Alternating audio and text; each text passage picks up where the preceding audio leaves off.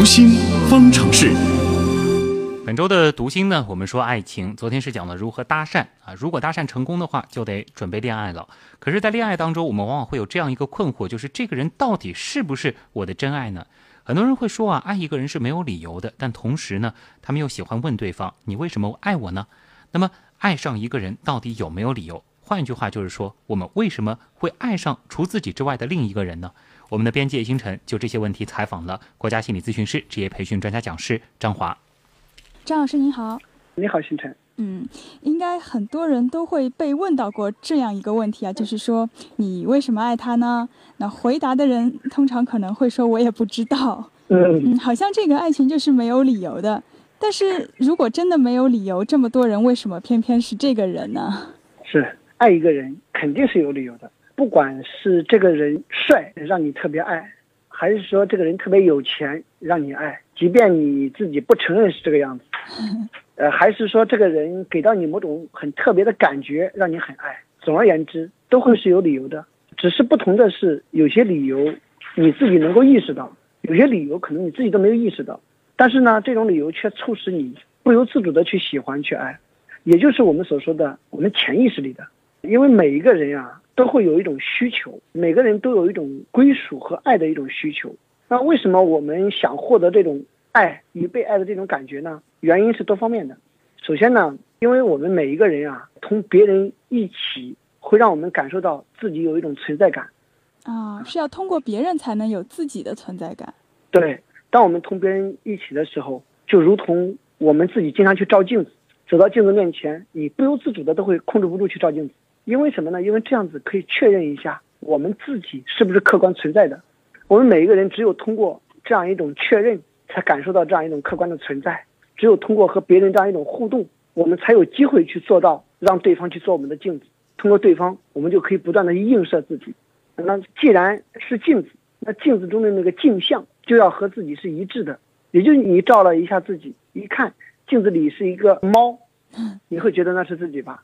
所以镜子中的镜像要和自己是一致的啊，否则呢自己就不能接受，对不对？那么也就是说，当你镜子的这个人要和你有契合，那对方啊他能看懂你，他能了解你，他能理解你，他能够正确的去看待和评价你，也就是他看到的我和我自己认为的我是一致的，非常正确。就是在他眼中对你的看法和你自己对自己的理解能够取得一个一致，那么你就会更加通过对方的这种评价。通过对方来确认自己是真实存在的，那从而呢也就产生这种爱的一种满足感啊。我给你举个例子吧，比如说你是一个很外向开朗的人，很活泼好动，那碰到一个人呢，能够读懂你你的这种外向，你的这种从容，你的这种活泼，你的这种好交往，而且呢他对你也很接受，你就会产生一种哎蛮有好感的，对不对？嗯。因为你会觉得在他这里你是真实的存在的，很自在。能够呈现出自己一个完整和轻松的自己，那相反呢？如果你很热情，你很自信，你很勇敢，你碰到一个人，觉得你的自信是一种爱表现和反感，你会觉得我很不合拍儿，对不对？所以呢，就是我们可以说是通过这个人啊，来找回自己，来看到自己。所以你自己所认同的这种价值观、婚姻观、金钱观，这个人的人品，这个人的特征，这个人的行为表现。如果正好你所认同的这些东西，在生活中的某个人身上具备，并且表现出来，你会觉得特别有感觉，对不对？因为他和你认同的很相似。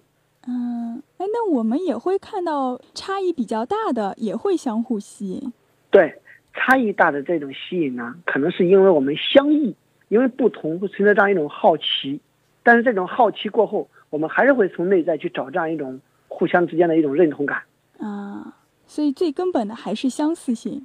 对，一般的我们会说，如果说啊，我们自己身上讨厌我们自己什么，我们会在别人身上也特别讨厌这一个点。嗯，我们自己特别喜欢什么，在别人身上看到了，哎，我们会对喜欢这个人。换句话说，我们喜欢的可能不是这个人，而是你自己身上你很欣赏的这个点。就是喜欢自己。哎，那相反，其实我们最讨厌别人的点。恰恰也是我们自己身上所具备的，而自己又不能接受。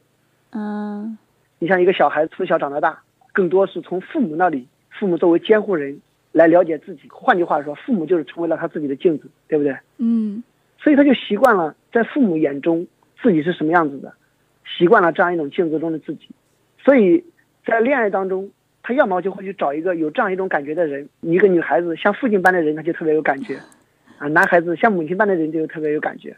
但是还有一种人呢，是他会找他父母相反的一面的人，因为什么呢？因为从小到大他父母给他的感觉不好，所以他就会去寻找一个和父母相反类型的人。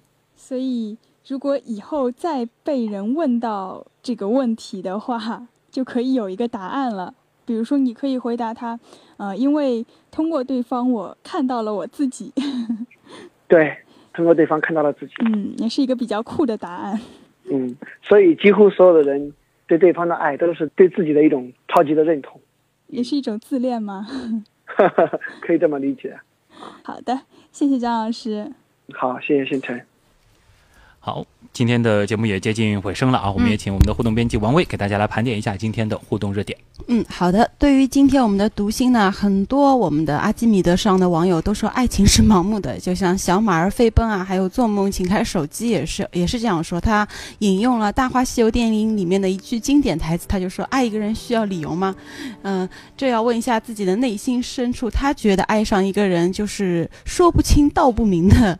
理由，嗯，如果如果能说得清道得明，说得太明白的理由，那那可能不是真爱啊，是吗？然后，其实心理学家告诉你，其实爱情不仅是盲目的，而且是非常能够解释的。哦，呃，据说，呃，据那个心理学家说啊，就是告诉我你爱谁，我就能告诉你你是谁。哦，对。这句话说的非常好。哎，我们下周是不是要继续做这个系列的 延续？可以考虑这个继续请教我们张华老师啊。哎，嗯，好。另外，对于今天我们其他的话题，就是《神探夏洛克》上映了，然后网友三颗红豆就说，呃，福尔摩斯探案是他呃看的是他高度的理性的呃智者啊，让他情有独钟。然后他也觉得卷福是非常卓越的一个演员，很喜欢看这种推理剧。